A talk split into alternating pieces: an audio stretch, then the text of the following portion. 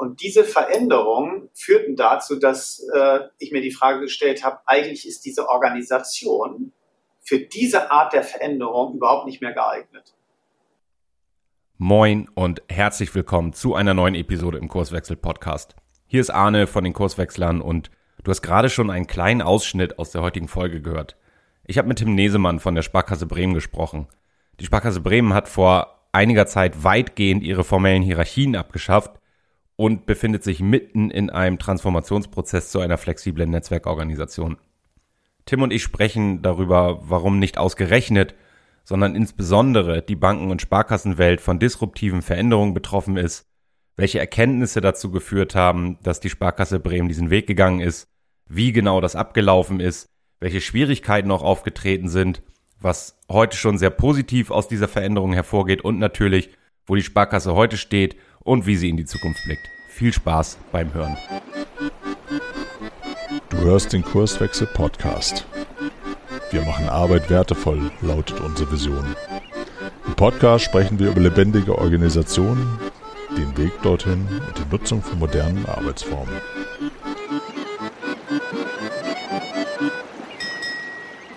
Hallo Tim, herzlich willkommen im Kurswechsel Podcast. Ja, hallo Arne, schön, dass wir das heute mal hinbekommen. Meine, meine Frage, meine Einstiegsfrage bei, bei unseren Gästen eigentlich wie immer, vielleicht einleitend, wer bist du, was machst du so? Ja, ich möchte damit starten, mich erstmal ganz herzlich zu bedanken für das Interesse von euch, äh, mit mir einen Podcast zu machen. Denn eure Serie trägt auf jeden Fall dazu bei, die unglaublich vielen Herausforderungen, die solche Netzwerkorganisation, New Work, Selbstorganisation, VUCA, wie auch immer man das nennt, mit sich bringt, um die äh, ja in dieser Community versuchen zu lösen. Und heute darf ich einen Beitrag dazu leisten und äh, da freue ich mich drüber. Ja, zu mir selber. Ich heiße Tim Nesemann. Ich bin 50 Jahre alt und seit äh, ziemlich genau 25 Jahren in der Sparkasse Bremen. Und äh, wir ja, beschäftigen uns, ich bin dort im Vorstand, genau genommen Vorstandsvorsitzender der Sparkasse Bremen und wir sind seit äh, jetzt doch schon über fünf Jahren dabei, uns auf das digitale Zeitalter auszurichten. Da sprechen wir gleich sicherlich nochmal drüber. Und äh, gerade ich selber auch habe mich also in den letzten Jahren sehr viel mit organisatorischen Veränderungen beschäftigt, die aus meiner Sicht notwendig sind und vielen anderen Dingen, die wir benötigen, um eben auch in Zukunft ein Nutzen für unsere Kunden noch zu stiften. Und äh, ja, das ist so ganz grob zu mir. Mhm. Jetzt, genau, jetzt hast du einige Themen schon, schon angerissen, die ganz viele Unternehmen bewegen. Ich habe gerade schon im, im kurzen Vorgespräch gesagt, wir haben so eine Handvoll StammhörerInnen im Kurswechsel-Podcast. Die werden vielleicht, wenn sie aufmerksam zugehört haben, mal mitgekriegt haben, dass ich mich geoutet habe. Ich bin selbst Kind der Sparkasse. Ähm, bei mir ist das jetzt so 10, 12 Jahre her. Ich kenne die Sparkasse als na, konservativ wäre ungerecht, aber durchaus traditionelles Unternehmen, ähm, auch was so die, die Unternehmenskultur angeht. Ähm, vielleicht mal ähm, aus deiner Perspektive, wenn man so die letzten zehn Jahre betrachtet, was ist aus deiner Sicht für, für euch als Sparkasse, für die Sparkassenwelt insgesamt oder die Bankenwelt an Herausforderungen dazugekommen, ähm, wo man heute fertig mit zu werden hat? Ja, ich greife deinen Punkt auf, dass Sparkassen oftmals immer noch als diese sehr traditionellen, zum Teil auch vermufften äh, Institute der Vergangenheit äh, dargestellt sind oder wahrgenommen werden. Und mindestens für die Sparkasse Bremen kann ich sagen, äh, das ist äh, nicht wiederzuerkennen. Also wer hier heute eine Ausbildung macht, äh, ahne, das ist was ganz anderes als noch vor 10, 20, 30 Jahren. Ähm, das liegt auch daran, dass die Herausforderungen, die uns heute begegnen, äh, vor allen Dingen, also es gibt viele Herausforderungen, aber eine, über die wir heute sicherlich intensiver sprechen, das ist alles, was durch die technologische Disruption äh, im Laufe der Jahre und auch in den nächsten Jahren an technischen Veränderungen auf die Gesellschaft, äh, auf das Arbeitsleben im Allgemeinen und eben auch ganz besonders auf die Finanzindustrie zukommt. Hier werden so viele Dinge, die man noch vor fünf Jahren, vor zehn Jahren analog gemacht hat, die werden technisch äh, erledigt werden. Es gibt viele neue äh, technische Angebote. Jeder kennt heute eine App, jeder kennt auch Sprachassistenten. Aber die Herausforderungen, die sich auch in den nächsten Jahren durch künstliche Intelligenz und ähnliches ergeben werden, das ist etwas, was äh, unsere Geschäftsmodelle, wie man so schön sagt, also das, was wir für die Kunden leisten und was auch die Bedürfnisse der Kunden der Zukunft abdeckt, völlig auf den Kopf stellt. Also vielleicht mal mit meinen Worten, da liefert der Markt in einer ziemlich hohen Frequenz neue Problemstellungen und Herausforderungen an. Du hast jetzt vor allem die, die technologischen angesprochen. Und ihr habt für euch erkannt, so wie wir in der Sparkasse bisher mit Veränderungen umgegangen sind, so wird es in Zukunft wahrscheinlich nicht mehr so gut funktionieren. Und statt dem jetzt mit Methoden oder vielleicht besserem Projektmanagement zu begegnen, habt ihr euch ganzheitlicher über Veränderungen Gedanken gemacht. Nimm uns doch mal mit auf diese gedankliche Reise. Wie war das? Ja, wir haben festgestellt, das äh, war so spätestens, sage ich mal, Anfang der, der 2010er Jahre, also Anfang des letzten Jahrzehnts, dass Veränderungen eben auch sehr viel schneller äh, auf uns zukommen. Nicht? Früher hatte man eine Veränderung und dann hatte man ein Projekt aufgesetzt und das hat das dann ne, über zwei, drei Jahre hat das dann diese Veränderung aufgegriffen, man hat neue Angebote gemacht und das lief alles sehr in geordneten Bahnen ab. Und im Laufe der Zeit kamen Veränderungen immer schneller auf uns zu, ne? durch neue technische Möglichkeiten. Du hast Fintechs angesprochen, ähm, durch auch, äh, ich sag mal, verändertes Kundenverhalten, was äh, sich viel mehr auch ins Internet verlagert hat. Immer weniger, dass ein Kunde, der äh, beispielsweise sich ein, ein, ein Auto kaufen wollte, dann hat er sich das Auto ausgesucht und dann kam er mit seinem Kreditwunsch zur Sparkasse. Das ist also, so war das früher. Heute kann er dort, wo er das Auto kaufen will, eben praktisch den Kreditwunsch direkt befriedigen oder erst recht, wenn man äh, heute jetzt in der heutigen Zeit an die Portale denkt, ob das Reisen ist, ob das, äh, ob das Geldanlage ist oder ähnliches. Man ist irgendwo im Internet unterwegs und oft ist es nur ein Klick entfernt die Finanzdienstleistung, die man dafür benötigt. Und dann haben wir festgestellt, dass immer mehr diese Veränderung einmal schneller kam und auch oft äh, viele Bereiche betrafen. Und so gab es dann die Notwendigkeit, dass man eigentlich viel mehr, immer mehr in Projekten gearbeitet hat und immer weniger in Linien und dass vor allen Dingen neue Themen immer viele Bereiche umfassten, also crossfunktional sagen wir heute. Und dann war es immer eine ewige Diskussion, wo man jetzt bestimmte Aufgaben in der Linie anhängt. Also wir haben alle so eine tayloristische Organisation vor Augen und da gibt es diese Kästen und Zuständigkeiten. Und jetzt musste ja eine neue Aufgabenstellung, die auch äh, von anhaltender Dauer ist, die musste ja irgendwo zugeordnet werden. Und da gab es dann immer Diskussionen drum, wo sie besser angeordnet ist. Ne? Mehr im technischen Bereich oder mehr im Kundenbereich, mehr in einem Filialbereich oder mehr intern. Und diese Veränderungen führten dazu, dass äh, ich mir die Frage gestellt habe, eigentlich ist diese Organisation für diese Art der Veränderung überhaupt nicht mehr geeignet. Und das waren die ersten Überlegungen, wo wir dann äh, festgestellt haben oder entschieden haben, wir müssen äh, verschiedene Dinge in Angriff nehmen. Da kann ich auch gleich noch mal ein bisschen mehr zu erzählen, um mit, äh, mit einer anderen Organisation, aber auch mit anderen Räumen, mit anderen Regeln, mit anderen Spielregeln dafür Sorge zu tragen, dass Ideen, gute Ideen eben auch schneller umgesetzt werden können, anders als in der hierarchischen Organisation, wo gute Ideen es manchmal gar nicht nach ganz oben schaffen. Äh, wir brauchen ein, eine Organisation, die eben mit diesem volatilen oder auch komplexen Umfeld einfach besser umgeht, die dafür eigentlich gemacht ist. Mhm. Ich, ich, ich finde, du hast zwei ganz wichtige Punkte angesprochen, die, die wir auch im Podcast immer wieder thematisieren. Das, das erste war, wenn ich, wenn ich das mal, mal aufnehmen darf, ähm, mit meinen Worten, da sind neue Probleme vom Markt angeliefert worden, die sich auch immer schneller verändert haben. Und es war die Feststellung, es wird zunehmend schwierig mit der, du hast von der telleristischen Organisation gesprochen, in der Geschwindigkeit da auch reagieren zu können, geschweige denn ähm, vielleicht auch als sowas wie ein, ein Treiber dieses Marktes zu agieren. Ähm, also Veränderung ähm, aus unserer Sicht hat immer mit extern angelieferten Problemen zu tun. Das Zweite, und das äh, ist das, was, was viele wahrscheinlich kennen aus dem Alltag, ist diese Projektorganisation. Also immer mehr Probleme fordern dieses, dieses Cross-Funktionale. Dann wird viel von übergreifender Zusammenarbeit gesprochen, was ja auch schon irgendwie sowas wie ein herrenloses Damenfahrrad ist, wenn man den Begriff sich mal auf der Zunge zergehen ja. lässt. Und was wir häufig beobachten, ist, dass eben genau in dieser übergreifenden Zusammenarbeit sehr viel Koordinationsaufwände äh, entstehen. Weil die, äh, da stecken Priorisierungsfragen hinter, dann sind, ist Bereich A gerade an einer ganz anderen Stelle unterwegs als Bereich B und irgendwie soll das alles zusammengehen. Und wir beobachten oft in Organisationen, dass sehr, sehr viel Zeit und auch Energie in wir nennen das Beschäftigung drauf geht, statt sich eigentlich um die Problemlösung zu kümmern. Ich weiß, das ist sehr hart formuliert, ähm, aber die Schlussfolgerung, und da sind wir ja einer Meinung offensichtlich, so wie ich das höre, ist, wir müssen diese übergreifende Zusammenarbeit so strukturieren, dass wir das Übergreifen deutlich weniger brauchen, damit wir schneller eben in dieser Cross-Funktionalität auch reagieren können. Ja.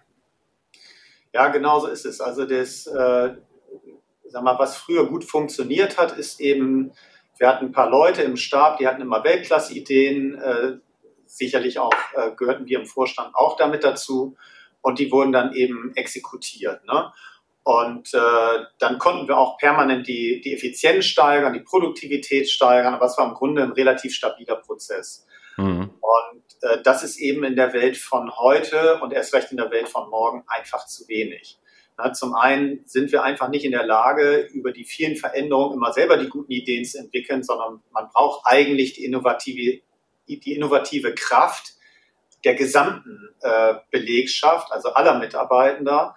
Und man braucht eben schnellere Entscheidungsstrukturen. Und so sind wir zunächst mal damit angefangen, dass wir überlegt haben, wir müssen die Raumsituation verändern. Mhm. Äh, weil eigentlich geht es um ein anderes Denken. Also die, ähm, die Idee ist, wenn wir in Zukunft erfolgreich sein wollen als Unternehmen, dann müssen wir es schaffen, eben das, was wir eben schon gesagt haben, also wie man heute sagt, agil zu werden. Das heißt, es muss viel schneller dezentral eine Entscheidung äh, getroffen und umgesetzt werden können. Äh, wir müssen wir brauchen Organisationsstrukturen, deren System es ist, sich anzupassen, äh, die praktisch automatisch sich auf neue Rahmenbedingungen einstellen können. Also heute würde man sagen, dass sich Teams irgendwie verändern, anpassen können, situativ über eine gewisse Zeit oder auch längerfristig verändern können, ähm, die flexibler sind, mehr Flexibilität und äh, ja, letztlich auch damit viel flachere Hierarchien schaffen. Und das Erste, was uns in der Zeit einfiel, ich meine, das ist jetzt äh, sechs Jahre, sieben Jahre liegt das zurück, fünf, sechs Jahre. Äh, also da hatten wir noch nicht den Stand, den wir heute haben, auch den Wissensstand über Selbstorganisation. Äh, haben wir gesagt, wir müssen die Raumsituation verändern.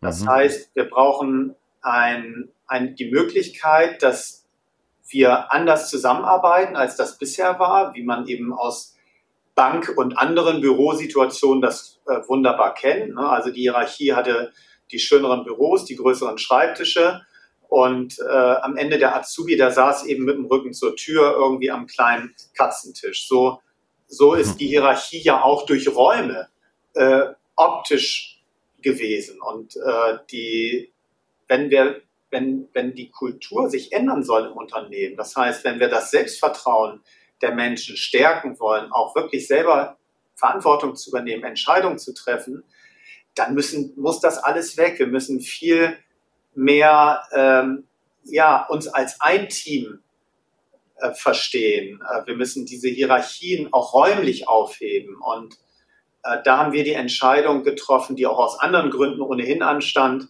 dass wir unser, unsere Zentrale der Sparkasse Bremen, also ein wirklich tolles historisches Gebäude mit, mit fantastischen Kundenhallen. Mhm. Also jeder, der da reinkommt, sagt, boah, wow. Und auch äh, mein Büro als Vorstandsvorsitzender ist der absolute Traum gewesen, ne, mit Vertäfelung und so weiter. Also da sagt jeder, äh, das ist ja echter Wahnsinn. Aber ich hatte natürlich keinen Kontakt zu anderen Leuten in dem Büro, weil da musste ich ja mal Kilometer laufen. Mhm. Und dann hatten wir entschieden, wir machen einen kompletten Neubau äh, der jetzt hier in Bremen äh, auf dem Campus der Universität Bremen entstanden ist. Und dieser Neubau, den machen wir so in der Bürogestaltung, dass dieses crossfunktionale oder damals hätte man gesagt abteilungsbereichsübergreifende und hierarchieübergreifende Zusammenarbeit ganz automatisch möglich ist. Mhm. Und da sind wir jetzt vor äh, anderthalb Jahren eingezogen oder vor gut einem Jahr äh, ist es erst gewesen. Und das zeigt sich jetzt auch in diesen wenigen Phasen, wo Corona uns nicht alle nach Hause schickt, haben wir das schon sehr genossen und gerade diese spontane und, und auch gerade themenübergreifende oder crossfunktionale Zusammenarbeit, die wird hier wirklich gut gelebt. Mhm. Das ist, äh, da fällt mir eine Anekdote ein. Ähm, wir, wir beziehen uns ja sehr gerne in, in, mit unserem Denkgebäude, was wir bei Kurswechsel nutzen, auf, auf die Systemtheorie von dem Niklas Luhmann und der schrieb mal, also hat in einer Verwaltung gearbeitet, ähm, wenn man so will, an der, an der Uni Bielefeld. Und er schrieb, wenn man die Kommunikation zwischen Bereichen erhöhen will, dann sollte man weniger Toiletten bauen. Ähm, weil er meinte, es entstehen Schlangen. Also er bezog sich auch auf Räumlichkeiten und meinte, und das ist ja das, was du auch gerade versuchst darzustellen, wir müssen uns eigentlich viel zufälliger und natürlicher begegnen. Auch, auch in den Räumen, in diesen bereichsübergreifenden ähm, ja, jetzt habe ich den Satz nicht gut angefangen, also bereich, bereichsübergreifend mit den Leuten ganz natürlich ins Gespräch kommen, die ich eigentlich brauche, um die Kundenprobleme besser lösen zu können. Denn das, der Kontrast dazu, ich, ich kenne das auch, ich nenne das gerne Bürofabriken. Ähm, da sitzt Abteilung A auf dem langen Flur hier und in einem anderen Gebäude sitzt Abteilung B, also immer fachgleiche Menschen. Eigentlich müssen die miteinander sprechen, aber es liegen unendlich weite Distanzen dazwischen und deswegen tut's natürlich keiner. Ja, naja, und der nächste Schritt war dann, äh, dass wir uns aber schon darüber im Klaren waren, dass allein die Räume eben auch nicht ausreichen, sondern dass mhm. wir auch die Organisationsstruktur verändern müssen. Ähm, denn äh, diese tayloristische hierarchische Organisation steht dann auch vom ganzen Regelwerk, was wir ja auch in den Banken haben, steht eigentlich dieser, dem Gewollten entgegen. Denn es bringt natürlich nichts, wenn die Menschen äh, agil und spontan äh, Dinge umsetzen, sag mal, auch zu Entscheidungen bringen können. Aber wenn die eigene Entscheidung dann klassisch in der Hierarchie seinen Weg geht und dann entweder lange dauert oder sogar am Ende von denen, die nicht eingebunden waren, dann äh, wieder behindert oder gar äh, gestoppt wird. Mhm. Deswegen war dann der sicherlich sehr große Schritt, äh, zu dem wir uns entschieden haben, die komplette Organisation in eine Netzwerkorganisation zu überführen. Und äh, das haben wir inzwischen realisiert. Da sind wir jetzt seit knapp zwei Jahren, seit Ende 2019 in dieser neuen Organisation. Und äh, da werden wir gleich drüber reden, sicherlich. Da läuft natürlich vieles ganz toll. Aber das ist ein Transformationsprozess, äh, der noch mittendrin steckt und der noch lange nicht abgeschlossen ist. Mhm, genau. V vielleicht nehmen wir nochmal die Brücke dazwischen mit, ähm, von, den, von den Räumlichkeiten zu der Netz Netzwerkorganisation, in der ihr heute organisiert seid. Ihr, du hast es ja gerade schon angesprochen. Äh, insbesondere ihr als Sparkasse, als Bank äh, habt sehr viel oder seid in einem sehr regulatorisch äh, geprägten Umfeld. Ähm, es gibt Aufsichtsbehörden, die, die gewisse Dinge von euch verlangen. Insofern ist es vielleicht auch nochmal eine Runde schwieriger, ähm, sich strukturell, organisatorisch und auch was, was äh, Entscheidungsverantwortung angeht, dahin zu bewegen. Und du hast gerade eben schon ein Wort benutzt, Selbstorganisation. Und jetzt äh, sage ich sehr häufig, so paradox das klingt, die meisten Unternehmen gibt es schon, bevor diese Veränderung stattfindet. Das heißt, es gibt einen Status quo, auf den man aufsetzt. Und der erste Schritt in die Selbstorganisation ist oft erstmal eine hierarchische Entscheidung, nämlich die, wir machen das jetzt so. Und ähm, ich kann mir durchaus vorstellen, dass da ein Abwägungsprozess stattgefunden hat, ähm, auch und vielleicht sogar gerade aufgrund dieses sehr stark regulierten Umfeldes. Ähm, wie, wie war das? Vielleicht kannst du uns da nochmal so ein paar Einblicke geben. Also es ist ja schon, ich, ich bin fast geneigt, das Wort Mut zu benutzen. Also mutig, sich als Sparkasse auf diesen Weg zu machen. Wie, wie siehst du das? denke, Mut ist die, ist, ist richtig, das mutig zu nennen, denn äh, was wir gemacht haben, ist nicht ohne Risiken gewesen. Äh, sowohl der Weg dahin als auch der Zustand, in dem wir heute sind. Denn äh, das ganze Aufsichtsrecht, also das, was zusätzlich an Rahmenbedingungen für die Bankbranche gilt, ist extrem hierarchisch geprägt. Äh, wie du weißt, gilt das in Teilen ja auch für das Arbeitsrecht. Na, auch dort hat man ja immer noch vor Augen eine hierarchische Struktur mit einem eher bösartigen Geschäftsführer, der auf der anderen Seite durch äh, unkündbare Betriebsräte ein, ein, ein äh, Gegenpol benötigt, damit mhm. für die Mitarbeiter was Vernünftiges rauskommt. Und in meiner Zielvorstellung, äh, wenn wir mal da angekommen sind, wo wir jetzt hinwollen, dann entscheiden die Mitarbeitenden letztlich ja alles selber, sodass mh, hm, diese, diese klassische Verteilung von, von Gut und Böse in einem Unternehmen eigentlich obsolet geworden ist. Und aber vor allen Dingen das Aufsichtsrecht ist schon etwas, was äh, hier einer solchen Organisationsstruktur erstmal im Wege steht. Mhm. Trotzdem waren wir überzeugt davon, dass wir das realisieren können. Das wird sicherlich etwas anders sein als bei Unternehmen, die nicht diesen Regeln unterliegen.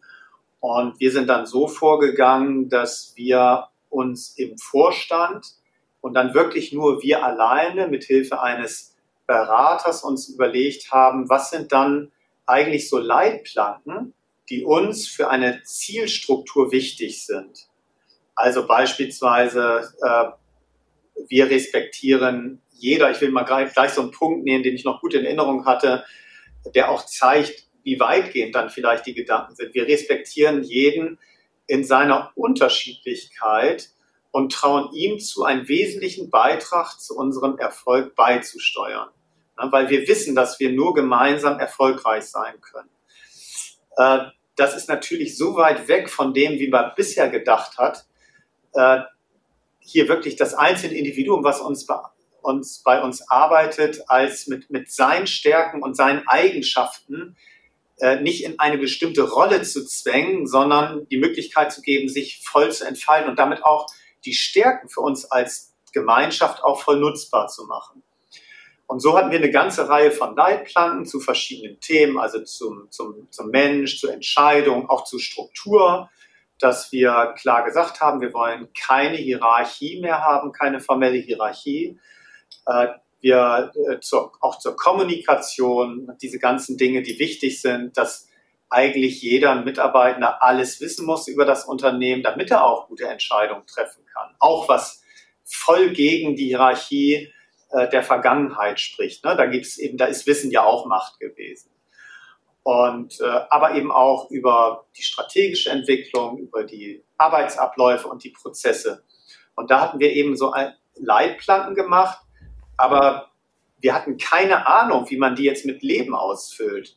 Und da war die Idee, dass wir die jetzt auch nicht wir vier uns die überlegen oder ein Berater uns sagt, so musst du das machen, sondern da war der Gedanke, dass wir die Menschen einbinden, das selber zu entwickeln.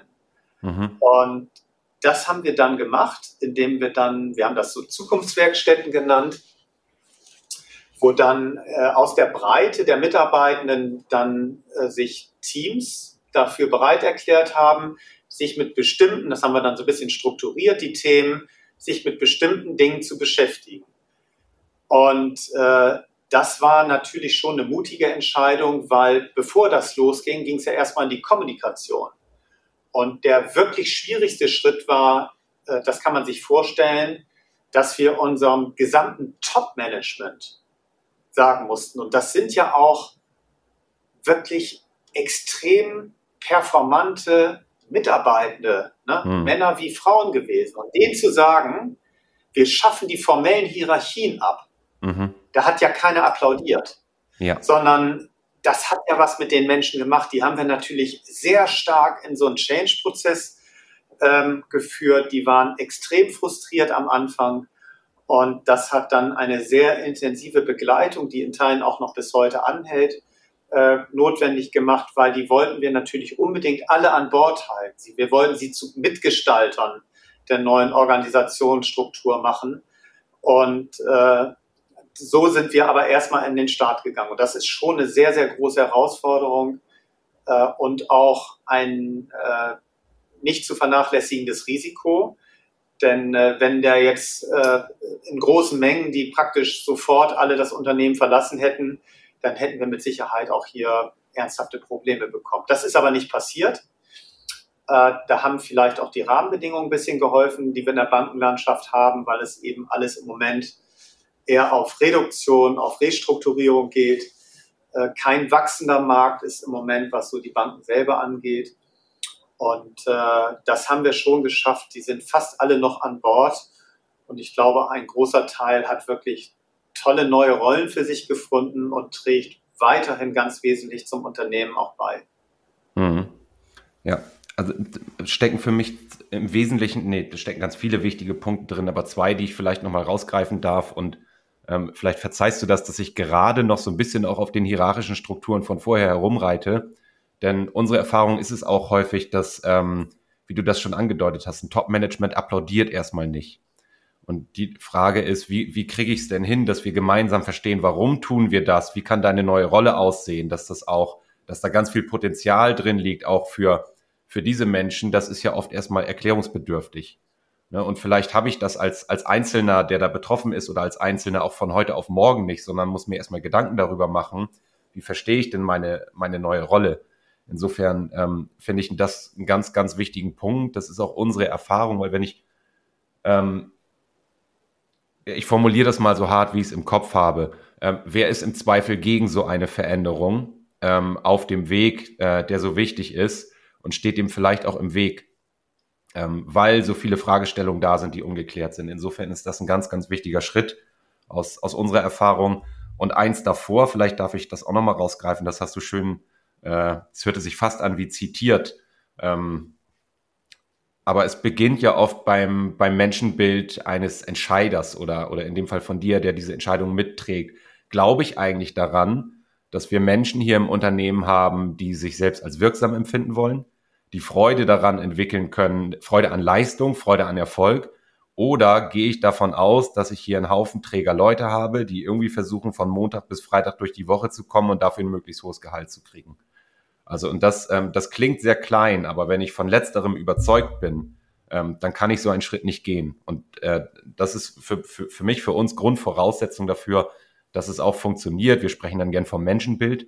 Also welche Grundannahmen habe ich eigentlich über meine Mitarbeitenden? Und ähm, vielleicht springen wir dann da mal hin, wo wir gerade bei den Mitarbeitenden sind und gehen mal weg von, vom Vorstand und vom Top-Management äh, hin zu der Sparkassengemeinschaft, wie ihr sie heute nach wie vor seid natürlich, aber vielleicht in etwas anderer Form der Zusammenarbeit. Ähm, wie ging es dann weiter? Ja, zu den, zu den beiden Punkten nochmal, die du eben angesprochen hast. Einmal die Hierarchie, aber dann eben auch den, äh, das Menschenbild. Ne? Ich habe schon das Menschenbild und das haben wir auch alle im Vorstand, dass viele Mitarbeitende Potenziale haben, die sie in ihrer Rolle, die sie bis dato in der Sparkasse hatten, und das wird auch in Teilen in Zukunft immer so sein, äh, nicht voll ausnutzen können. Und das Bild, was ich gerne benutzt habe, ist, äh, dass wir,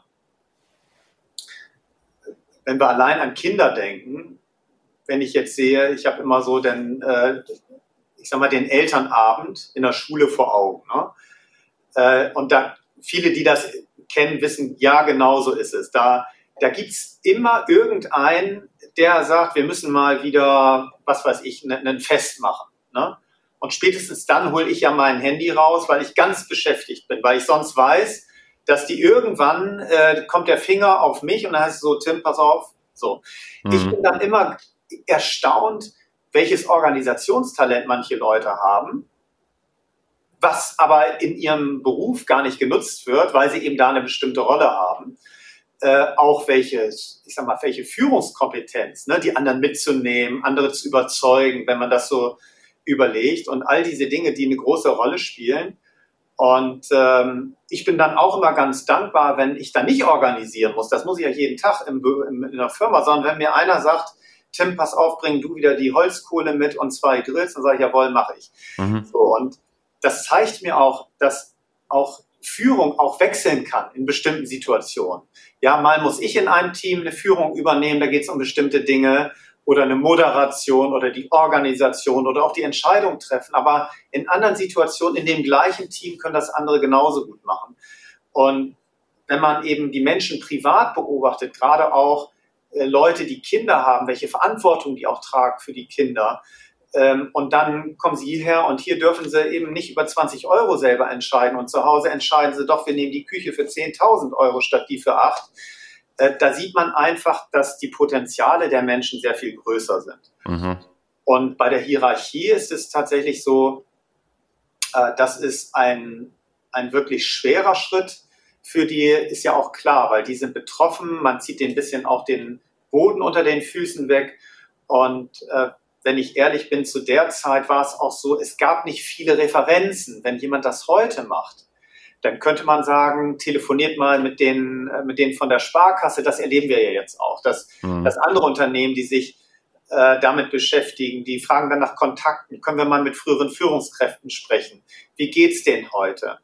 Äh, dass diese Möglichkeit hatten wir so nicht gefunden. Jedenfalls nicht in der Dimension, was wir vorhatten. Und deswegen war das sehr schwer, sowohl für uns, für mich in der Führung und in dem Mitnehmen dieser hierarchischen Führungskräfte als auch für die Betroffenen selber, weil sie im Grunde wenig Möglichkeiten hatten, schnell auch positive Rollenbilder zu finden. Ne? Wo, wo sieht, sieht man bei anderen Unternehmen, siehst du, das geht's und die sind glücklich. Mhm. Ja, das war aber nicht deine Frage. Die habe ich jetzt aber vergessen, Arne. Bitte wiederhole nochmal, worauf du zu, äh, wie es weiterging, glaube ich, hattest du dann gefragt. Ne? Wie es weiterging, genau. Aber vielleicht darf ich da noch mal zwischen, ähm, weil mir, mir an der Stelle äh, eines ganz wichtig ist. Wir haben jetzt beide von Betroffenen gesprochen. Ähm, und ähm, deine Beobachtung ist, ist glaube ich, und, und unsere ist auch häufig, das fühlt sich auch erstmal so an und ich möchte erstmal betonen. Denn ähm, viele sind oft Führungskraft geworden, weil sie die beste Fachkraft waren und das einfach so in dem Karriere, äh, in der Karriere, in dem Karrierepfad so vorgesehen war. Also wenn du noch aufsteigen willst, der nächste Karriereschritt ist dann Führungskraft. Ähm, und ich, ich spreche da manchmal von der klassischen Lose-Lose-Situation. Also dann habe ich im Zweifel eine gute Fachkraft weniger und eine schlechte Führungskraft mehr, weil der Weg das einfach so vorgesehen hat. Und viele, ähm, ich bin gerade bei einem, bei einem Techie-Unternehmen unterwegs auch, ähm, da habe ich auch eine Führungskraft, der eigentlich heute noch am liebsten hinter seinem Laptop sitzt und Code schreibt ähm, und der endlich wieder das tun kann, was ihm so viel Freude bereitet kann, hat, warum er auch diesen Beruf ausübt. Und in der Flexibilität, du hast Rollenbilder angesprochen, indem man das denken kann, steckt da für den einzelnen Menschen äh, meiner Ansicht nach und meiner Erfahrung nach auch, wenn, wenn ich mich mal von diesem klassischen Karrierepfad entfer entferne, ganz, ganz viel Potenzial, mich total wirksam und auch mit großer Freude wieder in Dinge einzubringen, die mir vielleicht viel mehr Spaß machen, als Urlaubsanträge zu unterschreiben, was vorher so in meinem, in meiner Stellenbeschreibung drin stand. Ähm, aber ja, meine Frage war, wie ging es dann weiter? Ja. Ist trotzdem ein tolles Thema, was du ansprichst, äh, wo ich äh, das teile, was du gesagt hast, aber es für uns in der Sparkasse nicht mehr bestätigen kann. Mhm. Denn die Bedeutung von Führung, die war mir schon, sag mal, schon äh, Jahre vorher bewusst. Und es, es, es macht halt einfach keinen Spaß, mit Vorgesetzten zusammenzuarbeiten, die schwache Führungskräfte sind, die zwar fachlich gut sind, aber die schwache Führungskompetenzen haben. Und deswegen haben wir schon in den Jahren davor sehr viel investiert in die Ausbildung von Führungskräften. Was heißt eigentlich Führung? Was sind Führungsaufgaben? Ne, Entscheidungen treffen, Dinge organisieren, auch Mitarbeiter fördern und fordern, äh, auch sicherlich äh, dann Kontrollen zu machen. Ne? Ist, ist der Anspruch, den wir an uns haben, ist der erfüllt? Das heißt, die Führungskräfte bei uns, das ist natürlich auch eine heterogene Gruppe, klar, es gibt immer Leute, die ein unglaubliches Talent haben und es gibt auch solche, die sich sehr schwer tun mit diesen Dingen, aber das ganze Thema Führung hatte bei uns, bei den hierarchischen Vorgesetzten, eine sehr hohe Bedeutung weil das aus meiner Sicht die Voraussetzung schon immer war für mehr Performance, aber auch für mehr Zufriedenheit am Arbeitsplatz. Und äh, deswegen glaube ich, haben wir da in der, im großen Teil auch wirklich Menschen gehabt, die auch die Führung selber als einen wichtigen Baustein ihrer täglichen Arbeit gesehen haben und das auch gerne gemacht haben. So, deswegen waren die auch doch dann ein bisschen betroffener gibt auch solche sicherlich, die sagen, oh Gott, jetzt bin ich das los.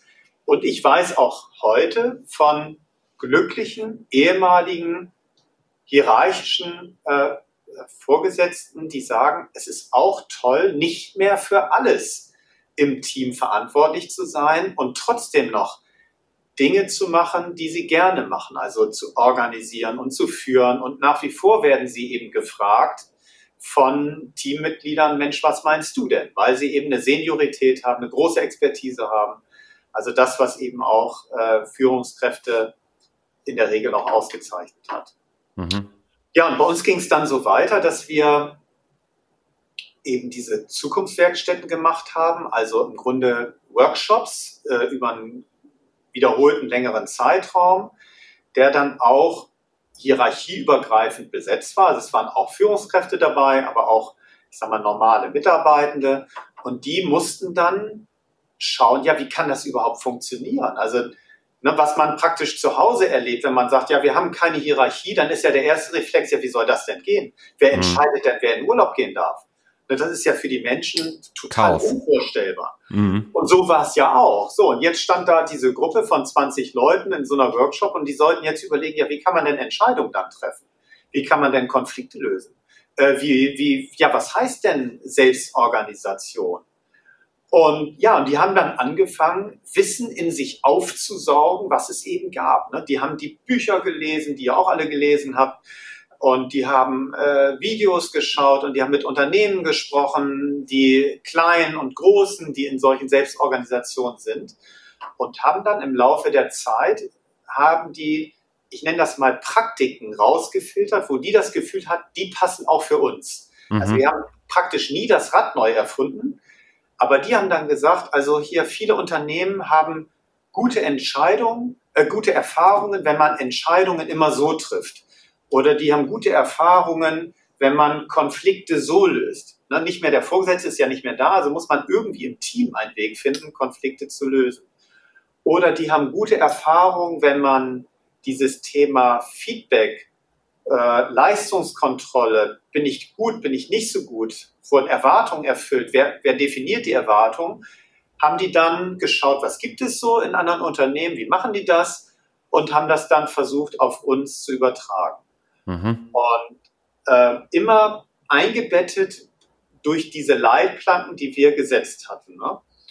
Und das endete dann am Ende in einem großen äh, Marktplatz, wo dann die, diese Team mit die Workshop, die Zukunftswerkstätten untereinander sich das vorgestellt haben, wo es dann auch nochmal Rückkopplungen, Schleifen gab und auch wo wir als Vorstand teilgenommen haben und gesagt haben, ja, so könnte es gehen. Und äh, immer auch mitschwingend das ganze Thema aufsichtsrechtliche Regelwerke. Wie mhm. passt das noch? Geht, ist das so möglich? Ist das zulässig? Und äh, ich bin wahnsinnig stolz darauf, was da erarbeitet worden ist.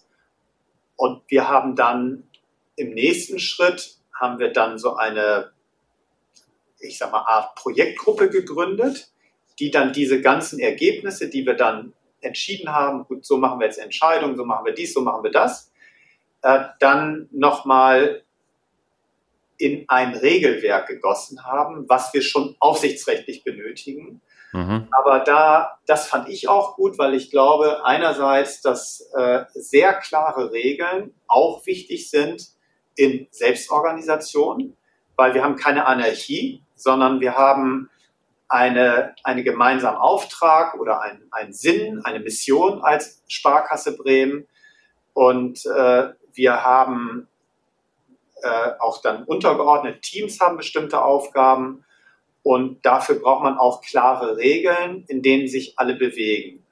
Und die sind natürlich völlig anders, als äh, die Regeln früher waren. Aber das war etwas, was ich auch selber auch bei, aus der Literatur mitgenommen habe. Und äh, ich glaube, gerade bei dem äh, bei der Holakratie ist es so, die haben eben so eine Constitution mhm. immer gemacht und da habe ich, Mensch, das ist doch eine tolle Idee, das auch so zu nennen, auch in Abgrenzung zu Regeln, wie wir sie heute haben, Anweisungen und ähnliches. Und dann haben wir das Verfassung genannt und haben dann in dieser Verfassung haben wir die erarbeiteten Praktiken in Regeln niedergeschrieben. Mhm. so ging es dann weiter. Und dann haben wir das in Kraft gesetzt und ja, und dann galt das. Ja, also äh, ein, ein Punkt genau, äh, ist, ist ein geschätzter Kollege, hat ein Buch geschrieben, äh, äh, Grüße an Boris, ich verlinke das mal, Selbstorganisation braucht Führung.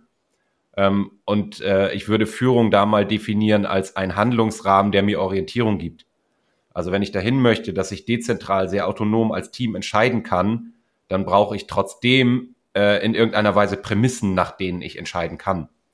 Ähm, und das, das, äh, so verstehe ich, das sollte diese Verfassung ja leisten, äh, ein grundsätzliches Rahmenwerk, so würde ich es vielleicht mal nennen, zur Verfügung zu stellen, damit eben nicht Anarchie ausbricht, sondern damit schon klar ist, wir haben einen Unternehmenszweck, ähm, nennen wir es ruhig Purpose, ähm, wird Neudeutsch sehr ne, gerne benutzt. Also was wollen wir als Sparkasse eigentlich tun? Wofür treten wir hier jeden Tag an? Und was sind so grundsätzliche Rahmenbedingungen und ähm, vielleicht würde ich es auch Prinzipien nennen, nach denen wir funktionieren? Und also nächste Frage, Tim. Jetzt hast du gesagt, dann haben wir es in Kraft gesetzt. Das klingt so wie, dann waren wir fertig. Ja. Ja, und was passiert dann? Ja, natürlich nichts. Ja, weil, danke, darauf, ja. Gar nichts passiert, ist doch klar, weil die gleichen Menschen, dieselben Menschen, muss man sogar sagen, mit dem ganzen auch Rucksack an Erfahrung, an Kultur, an Zusammenarbeit, ähm, ja, die kamen wieder und haben das natürlich Montag gemacht, was sie Freitag auch gemacht haben. Mhm.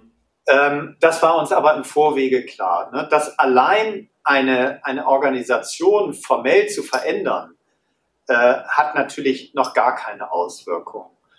Und äh, das haben ja auch, das hat ja jeder, der Erfahrung hat, das sagt ihr wahrscheinlich auch.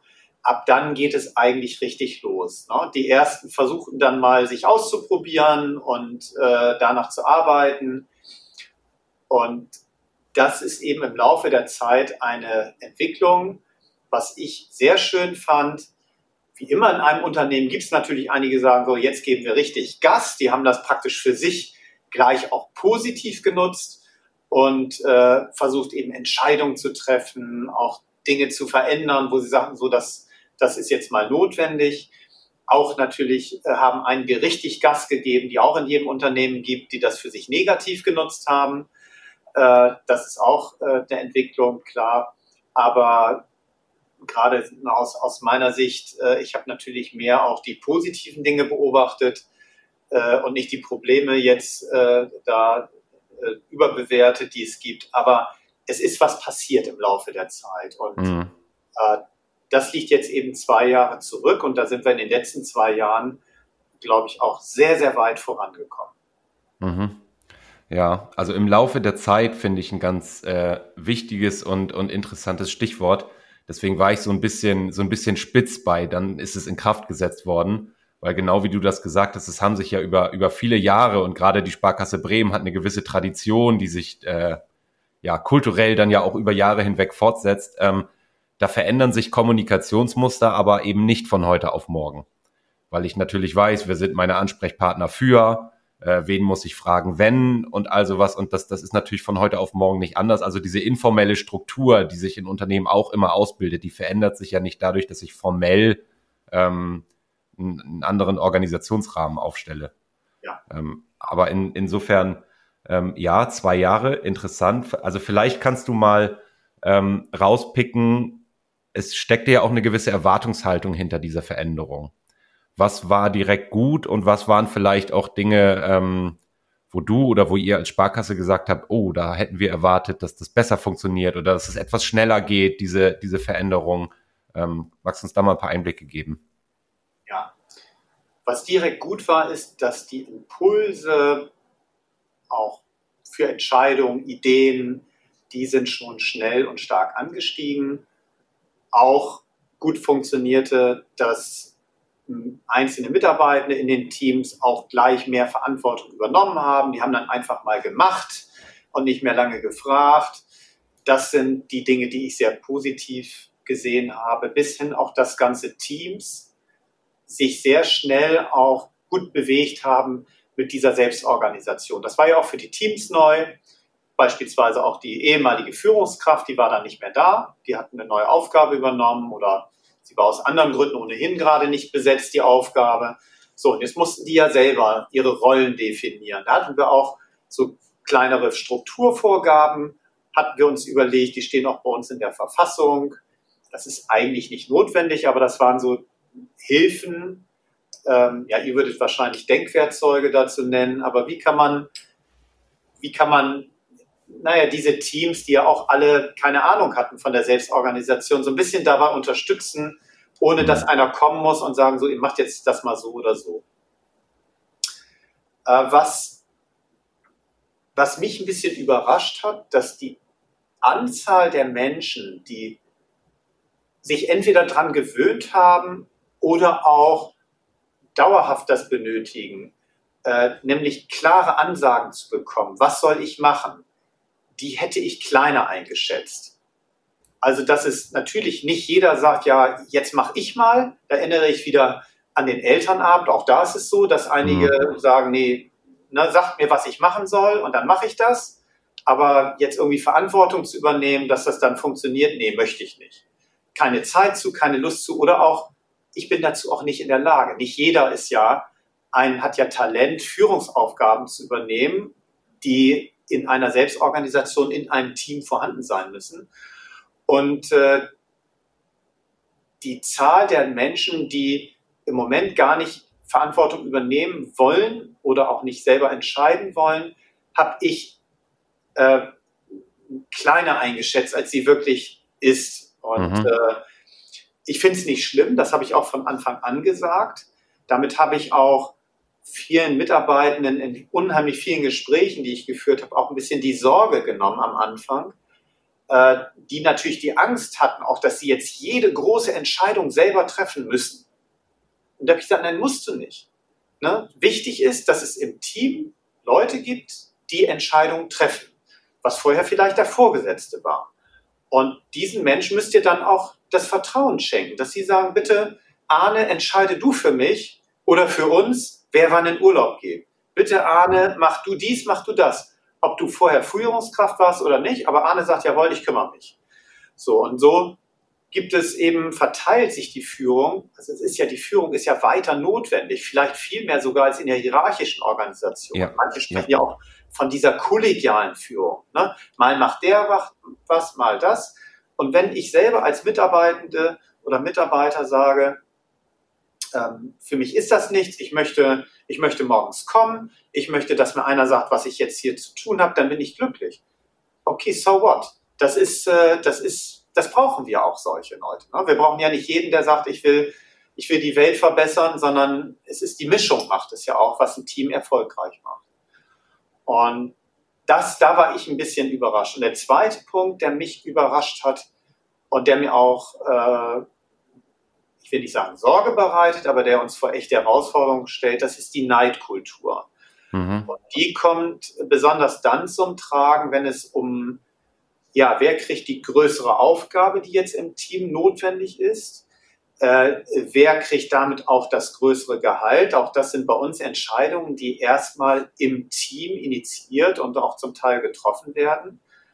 Und da, ich pointiere da mal ein bisschen, äh, da ist es so in manchen Teams, die sagen, also lieber haben wir gar keinen, der diese Aufgabe macht oder der mehr Geld verdient, als dass einer aus unserer Mitte mehr Geld bekommt als ich oder als wir. Mhm. Und das führt dann natürlich zu einem Mittelmaß. Und äh, das ist eine Herausforderung, die wir auf jeden Fall äh, noch erfolgreich in den nächsten Jahren bewältigen müssen. Das heißt, dass man äh, diese Neidkultur versucht zu reduzieren und dass Teams bereit sind für echte High-Performer, für Menschen auch, die einfach intellektuell oder fachlich in der Lage sind, größere Aufgaben innerhalb eines Teams zu übernehmen. Das kann eben nicht jeder mhm. und die sich auch dazu bekennen und sagen, okay, der kostet jetzt eben oder die kostet eben einfach auch mehr Gehalt. Das ja. sind so die, die großen Punkte, die mir einfallen. Ja, das, äh, das letzte, also das, das Thema der, der Vergütung, ähm, da, da haben wir beide ja auch schon mal drüber gesprochen und ich habe es den Endgegner genannt in so einem Transformationsprozess. Ähm, da zeigt sich ähm, würde ich behaupten, ganz viel daran, wie gut oder wie, nee, gut ist das falsche Wort, aber wie, wie die soziale Dichte in einem Team ist, wie sehr auch diese Orientierung an, ähm, wir haben eben von einem Unternehmenszweck gesprochen, für den wir antreten. Also diese Marktorientierung. Das, was wir hier leisten, äh, das, das können wir nur als Mannschaft leisten. Ähm, wir haben über crossfunktional gesprochen. Also im Grunde genommen, es gibt nicht die Einzelleistung und trotzdem gibt es unterschiedlich große Beiträge zur Gesamtleistung. Und das auch wertzuschätzen. Ich, mir liegt Fußball sehr nah. Also wenn ich so ein Messi im Team habe, dann glücklich zu sein, dass ich so jemanden habe, weil ich als Team hochperformant in der Champions League spielen kann, um mal in dem Bild zu bleiben. Ähm, und, und das auch dementsprechend dann, ich will gar nicht sagen, Wert zu schätzen, obwohl das Wort vielleicht ganz passend ist, also diesen Wert zu schätzen, aber ähm, da einen Weg zu finden als Team, wie man damit umgeht. Ja. Und es mag ja auch sein, dass, dass da andere Lösungen gefunden werden, aber ja, da, da sprichst du ein Thema an, das beobachten wir auch häufig. Ähm, das braucht sehr viel äh, Kommunikation und auch äh, Vertrauen in dem Team. Ich habe gerade das Wort soziale Dichte benutzt. Also es fällt mir deutlich leichter, wenn wir einander kennen und ich weiß um deine Stärke äh, und deine Leistungsfähigkeit, als wenn das irgendjemand ist, den ich dreimal im Jahr auf einer Weihnachtsfeier sehe und weiß, der hat hier den Chefparkplatz und der hat den größten Dienstwagen und der verdient viel mehr Geld als ich. Ähm, da, da entwickelt sich natürlich leichter Neid. Und ähm, ich glaube, also ich wir. Den Vergleich mit dem Fußball auch sehr schön äh, und greife das direkt auf. Mhm. Denn äh, so toll das ist, wenn Messi in dem eigenen Team spielt, aber man muss ihn erstmal auch bezahlen wollen. Mhm. Ja, wer Messi in seiner Mannschaft spielen haben will, der muss auch die Kohle dafür auf den Tisch legen. Und Messi auf der anderen Seite muss auch wissen, dass er alleine kein Spiel gewinnen kann. Ja. Sondern er braucht eben auch den vielleicht nicht ganz so guten, links außen, rechts außen, wer auch immer, der ihm auch die Pässe zuspielt oder andersrum, seine Pässe abnimmt. Ne? Und äh, dieses Bild habe ich auch schon verwendet, um das, um das deutlicher zu machen. Tatsächlich hinkt der, äh, der Vergleich mit Fußball, weil die Fußballer sind eigentlich alles Ich-AGs. Und die bilden eine reine Zweckgemeinschaft. Und wir wollen ja eigentlich, dass es schon auch eine wirkliche Nähe in dem Team ne, wo die, die Fußballer, wenn die ein besseres Angebot kriegen, sind die weg. Und bei uns sollte es ja schon sein, Mensch, wir sind ein Team, wir wollen was Gemeinschaft schaffen. Ne, es soll ja auch wirklich Spaß machen, morgens an, in das Team zu kommen, weil es genau dieser, dieser soziale Kontakt eben auch Spaß macht. Und, äh, und ja, und wenn man eben Teammitglieder hat, das ist dann eben die Zukunft, die wirklich viel mehr Geld verdienen, dann muss man denen auch dreimal am Tag sagen, dass sie auch wirklich mehr leisten müssen dafür, ne, um auch das klar zu machen. Aber dieses Miteinander, auch die, die Leistungsschwächeren, äh, die mit den kleineren Aufgaben, die braucht man eben auch. Und so wird das Team insgesamt, kann halt eine große Stärke entfalten. Und wenn die sich selber organisieren, dann können die auch noch viel mehr stärkenorientiert, ne, ich komme auf das Rollenbild, was wir am Anfang hatten, wo man dann feststellt, Mensch, äh, du kannst so toll organisieren, kannst du das nicht einfach mal hier entscheiden, wie wir das machen? Ne, dann können wir jemanden anders davon freihalten, der einfach sensationell gut ist im Kundengespräch. Und der wird immer von Kundengesprächen abgehalten, weil er irgendwas Administratives machen soll. So, und dieses, dieses sich selbst organisieren, davon profitiert das ganze Team und am Ende eben auch das Unternehmen. Ja, und äh, genau, und das ist, glaube ich, tatsächlich, oder was, was heißt, glaube ich, das, das ist ein Weg, ähm, denn um das Thema noch einmal aufzugreifen und damit vielleicht auch abzuschließen, ich brauche vielleicht ja auch neue Kriterien, wie ich das bewerte. Also wenn ich vorher gesagt habe, auch ein, ein Einkommen hängt an einer Führungsrolle und ich kann das sehr klar in diesen Karrierepfad einordnen und ich, ich habe jetzt unterschiedliche Talente und Potenziale in so einem Team, ähm, jetzt, jetzt greife ich mir nochmal das Fußballbeispiel. Ist denn der beste Torschütze der, der am meisten verdient? Oder muss eigentlich der, der Neuer bei Bayern am meisten verdienen, weil der die Kiste immer sauber hält? Also welche, welche Fähigkeiten sind es denn eigentlich? Und also es wird schon schwieriger, da auch einen, einen Weg zu finden, als das sehr klar an, ja, an so einen Karrierepfad zu, zu koppeln. Aber vielleicht noch mal eine andere Frage in die Richtung. Ähm, gibt's, gibt's Dinge, wo du sagst, da habe ich, das hat mich echt überrascht. Also, man hat ja sicherlich vorher mal so ein paar Gedanken sich gemacht, äh, was, was erwartet uns da als Sparkasse? Gibt es Dinge, wo du, wo du heute sagst, da habe ich überhaupt nicht mit gerechnet?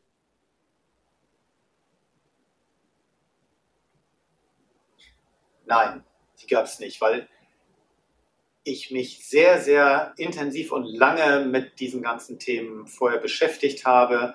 Natürlich nur durch Lesen, durch Gespräche. Ich habe viele äh, auch Unternehmen besucht, kleine Unternehmer besucht, die über ihre Probleme mir geschildert haben, äh, die sie hatten.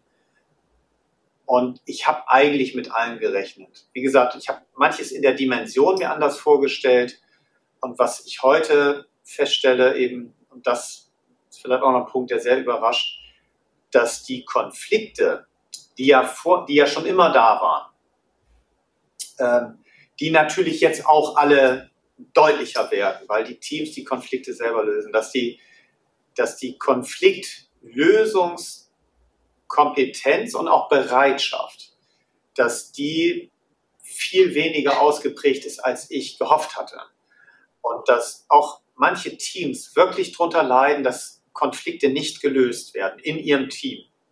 Das führt zu Frust, äh, das führt auch dann zu, einer, zu einem Leistungsrückgang und das, das macht auch manche Leute krank. Und das ist etwas, wo wir auch versuchen jetzt, die Teams dabei zu unterstützen, wie können die Teams ihre Konflikte besser lösen, wie kann man die Dinge ansprechen äh, und trotzdem äh, hinterher noch gut miteinander zurechtkommen und zusammenarbeiten. Und das ist etwas, was in der Breite der Mitarbeitenden, auch der Teams, äh, nicht, heute diese Kompetenz nicht da ist. Und mhm. das hätte ich so gar nicht gedacht, ehrlich gesagt. Mhm. Ja, das ist also, aber es zeigt ja nochmal, dass, ähm, wie hast du es vorhin formuliert, in Kraft setzen. Damit ist es nicht getan, sondern da passiert sehr, sehr viel in so einer Organisation. Ähm, Dinge, die einem vielleicht auch hinterher erst bewusst werden, so wie du das gerade angedeutet hast, da haben wir ähm, nicht, dass wir es übersehen haben, aber da haben wir vielleicht überschätzt oder unterschätzt im positiven wie im negativen Sinne, dass, dass da noch Hausaufgaben hinten dran hängen. Ähm, insofern vielleicht mal die Frage, um den, den Kreis langsam wieder zu schließen. Ähm, wir haben angefangen mit äh, extern angelieferten Problemen, mit einem Markt, der sich sehr, sehr schnell verändert.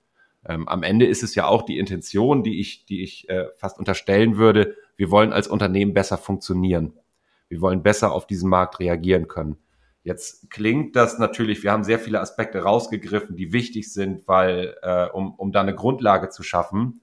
Ähm, aber vielleicht richten wir den, den Blick mal wieder dahin. Wie würdest du heute, ich weiß, das ist alles, also abgeschlossen ist sowas ja nie, aber so nach, nach zwei Jahren des Inkraftsetzens sagen, ähm, wo steht ihr? Ja, wenn man auf einer Skala von, von 0 bis 10 würde ich sagen, wir stehen mal bei 6. Also um auch zu sagen, die 5 haben wir überschritten. Das ist aber sehr differenziert zu sehen, weil wir haben Teams, in denen, die sind schon sehr weit in ihrer Entwicklung. Und wir haben Teams, die sind noch lange nicht bei 5. Und als Unternehmen, als Sparkasse Bremen insgesamt, haben wir, gerade auch wenn wir uns mit anderen Unternehmen, ne, wenn man also unternehmensübergreifende Projekte hat oder einen Austausch hat, dann stellen wir fest, mein Gott, was, was dauert das da alles lange, bis die dann, dann muss das zum Vorstand oder durch irgendwie Hierarchien und da muss der noch eingebunden und zugestimmt werden. Und dann erleben auch natürlich die Mitarbeiter in der Sparkasse Bremen, Gott, wie ist das bei uns eigentlich schon? Wie, wie weit sind wir dann schon? Das ist dann eine sehr also indirekt ein sehr, sehr positives Feedback. Wir haben in vielen Dingen, in vielen Bereichen haben wir Mitarbeitende, die über ihre eigentliche Aufgabe hinaus viele Impulse entwickeln, zur Entscheidung bringen, die auch in die Umsetzung gehen, wo genau das Ziel, was wir erreichen wollen, auch erreicht ist. Wir haben aber auch in anderen Bereichen äh, haben wir noch ein Tal der Tränen. Es werden Entscheidungen basisdemokratisch äh, bis zum Erbrechen diskutiert, wo jeder sagt, Mensch, war das cool, als ein Vorgesetzter gesagt hat, so machen wir das jetzt. Ähm, wo die Teams noch ganz viel Entwicklungsbedarf äh, haben, wie man wirklich Entscheidungen schneller treffen kann, eigenmächtig treffen kann und äh, wo wir noch Hilfestellungen geben müssen. Also wenn, wenn ich sage, wir müssen Hilfestellung geben, dann kommt da keiner aus seiner Zentrale und sagt, so müsst ihr das machen, sondern wir wollen ja gerade, dass die Selbstfähigkeit gestärkt wird. Also wir können ja nur anbieten, den Menschen den Spiegel vor Augen zu halten. Ihr könnt euch verbessern, wenn ihr Entscheidungen schneller trefft und das nicht mehr so macht, sondern vielleicht anders. und wir haben einen Coach oder Experten, der kann euch vielleicht mal helfen, wie, wie man könnte man das besser machen? Wie könnt ihr als Team euch weiterentwickeln? Und äh, deswegen sage ich insgesamt als Sparkasse stehen wir bei sechs. Wir haben auch noch große Herausforderungen äh, intern. Wie kann man das Thema Karriere, da haben wir beide auch schon mal drüber gesprochen, wie kann man das transparenter machen? Welche Entwicklungsmöglichkeiten gibt es? Was heißt Karriere? Denn äh, da war es natürlich vorher einfach, da gab es irgendwie eine Hierarchie und da wusste man, wenn man Karriere machen will, dann muss man irgendwie dahin. Und heute gibt es diese Hierarchie nicht mehr. Was heißt dann eigentlich Karriere? Was muss ich eigentlich tun, wenn ich große Aufgaben im Unternehmen übernehme, wenn ich viel mehr Geld verdienen möchte? Und das sind viele Fragestellungen, die uns jetzt aktuell beschäftigen. Mhm. Ja, und da, da kommt ähm, dieses Buzzword VUCA wieder, auch das wird ja ein bisschen, bisschen komplexer. Also wir sprechen dann gern von Könnerkarrieren und von Verantwortungskarrieren, die die alle wichtig sind und sich aber nochmal anders unterscheiden als, als so klassische Karrierepfade.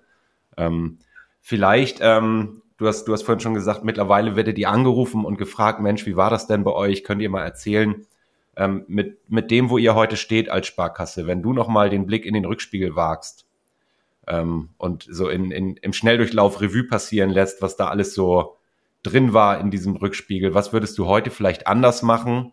ähm, um nicht die Frage zu stellen, welche Tipps gibst du anderen Unternehmen, die ähnliche Überlegungen haben, gerade ähm, sich, sich auf so einen Weg zu machen als Unternehmen? Ich glaube, Arne, die Frage kann ich gar nicht richtig beantworten, weil ich wüsste ja nicht, wo wir stehen würden, wenn wir Dinge anders gemacht hätten. Mhm. Äh, bin wirklich stolz auf das, was wir gemacht haben und auch wie wir es gemacht haben. Man könnte im Blick auf den Rückspiegel versuchen, beispielsweise Menschen noch mehr Zeit zu geben in der Vorbereitung. Wir haben natürlich viel Druck drauf gehabt, das auch schnell in die Umsetzung zu bekommen. Ich weiß, dass manche Unternehmen sich auch überlegen, na, wir nehmen erstmal so einen kleinen Bereich, einige Abteilungen, wo wir sowas einführen. Ähm, aus meiner Sicht hat das alles auch Nachteile. Je mehr Zeit man lässt, desto mehr Widerstände können sich auch dagegen aufbauen. Äh, wenn man etwas nur in Teilen des Unternehmens einführt, kann es auch diese Wirkung geben, dass andere sich dagegen wehren. Und wir wollten, wir hielten das im Vorstand eben für existenziell, diese organisatorischen Veränderungen, diese neuen Arbeitswelten einzuführen, um eben in Zukunft überhaupt in der Lage zu sein, noch einen hinreichenden Kundennutzen stiften zu können. Und deswegen haben wir gesagt, wir machen es wirklich komplett und ähm, ich glaube auch, dass wir mehr richtig als falsch gemacht haben. Hm, was man noch in der heutigen, wenn ich jetzt heute neu anfangen würde, dann habe ich viel mehr Möglichkeiten, zu bestimmten Fragestellungen äh, mir Ratschläge geben zu lassen, als ich damals hatte. Ne, weil alle, selbst ihr, oder ich, es gibt diese Podcasts, ne, die gab es aber 2012, 14, 15 noch nicht. Das heißt, man kann sich mit bestimmten Herausforderungen vorher intensiver beschäftigen und dann einfach, man muss das Rad ja nicht neu erfinden, äh, schauen, was hat bei anderen Unternehmen, die vielleicht eine ähnliche Struktur hatten, eine ähnliche Kultur hatten, gut funktioniert, was hat nicht funktioniert. Und ich kann nur an alle appellieren, die das machen wollen, äh, doch sehr hier offen zu sein, viele Gespräche zu führen und auch flexibel zu sein. Das heißt, dass man Dinge vielleicht erstmal so gestartet hat, die man aber dann doch äh, nochmal wieder ändern muss, weil das ist ja auch letztlich der Geist der ganzen Selbstorganisation, sich permanent anzupassen. Mhm. Ja, und, und äh, vielleicht sogar das Wesen einer Netzwerkorganisation, was man auch schon in dem, in dem Schritt dahin beachten konnte. Also wir werden nicht alles am, am Reißbrett planen können äh, und, und dann wasserfallartig ausrollen und Change Management betreiben, sondern es, es geht häufig darum, äh, nicht ideale Voraussetzungen, das werden wir nicht schaffen, aber optimale Voraussetzungen herzustellen, damit so ein Change gut gelingen kann. Mit allem, was da dranhängt und auch sich äh, dessen bewusst zu sein, dass da Dinge kommen werden, die noch nicht sofort super funktionieren, die man neu miteinander einüben muss. Ähm, aber vielleicht darf ich abschließend nochmal das Wort Mut aufgreifen. In dem Zusammenhang finde ich, äh, braucht es gar keinen Mut. Äh, du hast eingangs kurz beschrieben, vor welchen Herausforderungen ihr als Sparkasse oder, oder insgesamt in der Bankenwelt steht. Und äh, mit dem Hintergrund ist es wahrscheinlich eher Konsequenz, die dazu führt, dass dieser Weg gegangen wird. Ähm, denn die Erkenntnis mit der relativ starren und langsamen Organisationsform in so einer klassischen Pyramide werden wir in Zukunft nicht mehr den Wert liefern können, den wir liefern müssen, damit wir weiter Bestand haben. Ähm, als Sparkasse in Bremen, das ist ja auch nochmal eine Besonderheit, dass man als regionales Unternehmen auch, ein, auch einen gesellschaftlichen Beitrag zu leisten hat als Sparkasse und insofern ähm, ja, vielen Dank, Tim, dass du uns äh, mit auf die Reise genommen hast, äh, diese Einblicke gewährt hast. Ähm, jetzt, jetzt ende ich so, ihr seid ja nicht fertig. Vielleicht sprechen wir in ein, zwei Jahren nochmal und gucken mal, ob es dann eine acht oder neun geworden ist. Für den Moment danke für deine Zeit und für, für das Gespräch. Ja, sehr gerne. Ich danke auch nochmal. Ich freue mich, dass ich heute einen Beitrag leisten konnte zu eurer Serie und äh, wünsche euch alles Gute.